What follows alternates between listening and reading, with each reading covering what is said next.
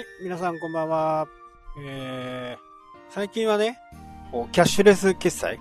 まあ、これいうのがこうずっと流行ってね、え僕も本当によく使ってるんですけど、楽天にしかりね、 PayPay にしかり、還元率がね、だいぶ小さくなってきましたよね。まあ、 PayPay は、まあ、ソフトバンクらしいね、えー、初めにドガーンとサービスをして、顧客を集めて、そうしてね、えー、少しずつこう、引き締めていくみたいなね、えー、そんな感じですよね。まあ、ただね、あのー、未だにね、えー、還元率はそこそこいいのかな、というふうには感じてますね。まあ、あのー、楽天はね、いや、本当にやばいね。どんどん、こう、パーセンテージが下がっていく。で、まあ、いいのか悪いのかね、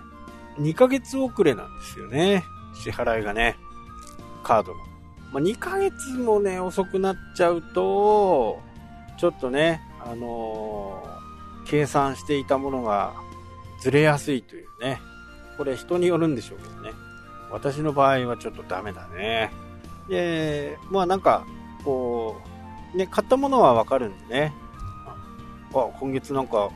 多いなと思ったら2ヶ月前に物を買ってたもの、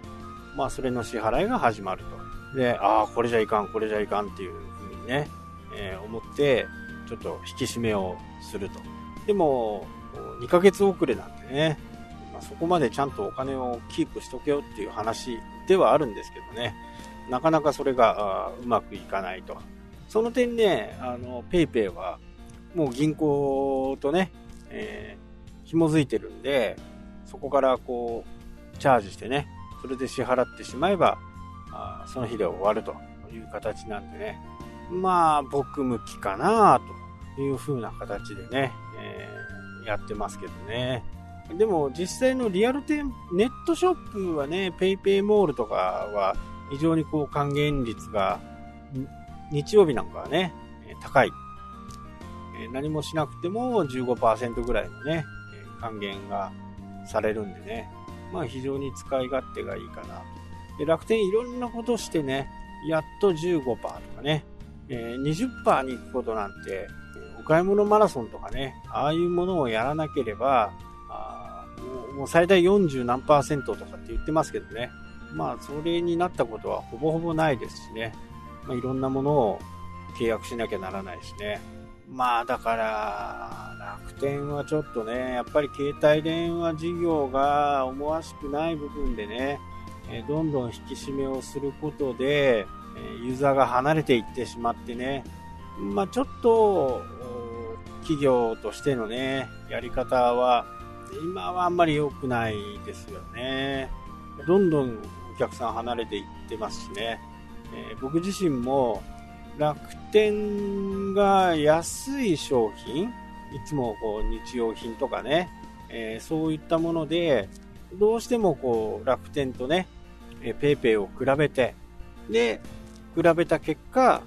楽天が安ければね、えー、楽天で買うと。まあ、5のつく日とかね。まあ、カードの種類もね、結構お高いプレミアカードを作らないと、いい還元率にならないですしね。ゴールドカードだと通常とほぼほぼ変わらなくなっちゃったんで、まあそういったことをね、こう、細かく見ていくっていうのは、まあ楽しみでもあるんだけど、反面ね、えー、すごくめんどくさいという形で、そこはね、あの、エントリーをしなきゃならないとかね、ちょっとめんどくさいんですよね、やっぱりね。まあその辺がないのがね、PayPay で、まあ即現金がね、入金になるんで、ショップ側もそっちの方がいいのかなと。同じ商品がね、PayPay モールと楽天市場でね、出てても、もう還元率が違うと。なのでね、定価も違うんですよね。楽天の方がちょっと若干安かったりする。なかなかね、この辺をこう調べて買うっていうのは面倒ですよね。まあ、あとね、Amazon なんかもありますしね。まあ、Amazon はもう本当にいつも言いますけどね、時間がない時、PayPay モール、楽天市場、ともにね、ちょっと初めての業者さんショップから買うとね、まあ、いつ来るのかよくわかんないと。こういうのがあるんでね、いつも買ってるところだったらね、えー、大体の発送とかが分かってね、あとは、もう僕ね、釣り具はね、ほぼほぼ九州の業者さんから買ってるんですよ。なので、通常よりもね、ちょっと長い、えー、配送にはなるんですけどね、3日、あ4日、ね、時間帯によっては4日間、4日かかるという風になるんでね。まあ、アマゾンもね、本当まあ、ポイント還元とかはね、多分、今1%とかがね、ほぼほぼ最大なんでね、あとは10%値引きとかね、えー、そういったものはありますけど、なかなかね、えー、Amazon はちょっと早い分高いみたいなね。ま、この辺はもう消費者のね、えー、使い方次第かなってね、思いますね。まあ、今後ね、どうなっていくか、またわかんないですけどね。ただ、景気が悪いと言ってもね、あの、一番初めの PayPay が出た時はね、500億円ぐらいがね、PayPay に行ってお金が動いたというのがあるんでね、やっぱり、えー、消費者はね、賢いということはね、言えるし、お金もそこそこあると。ただ常時使うっていうことはあまりないということなのかなというふうなね、えー、僕は判断してますけどね。なので、お得でいいもの、もしかしたら何かが当たるかもとかね、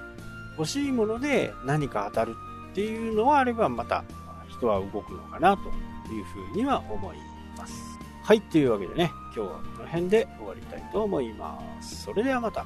したっけ？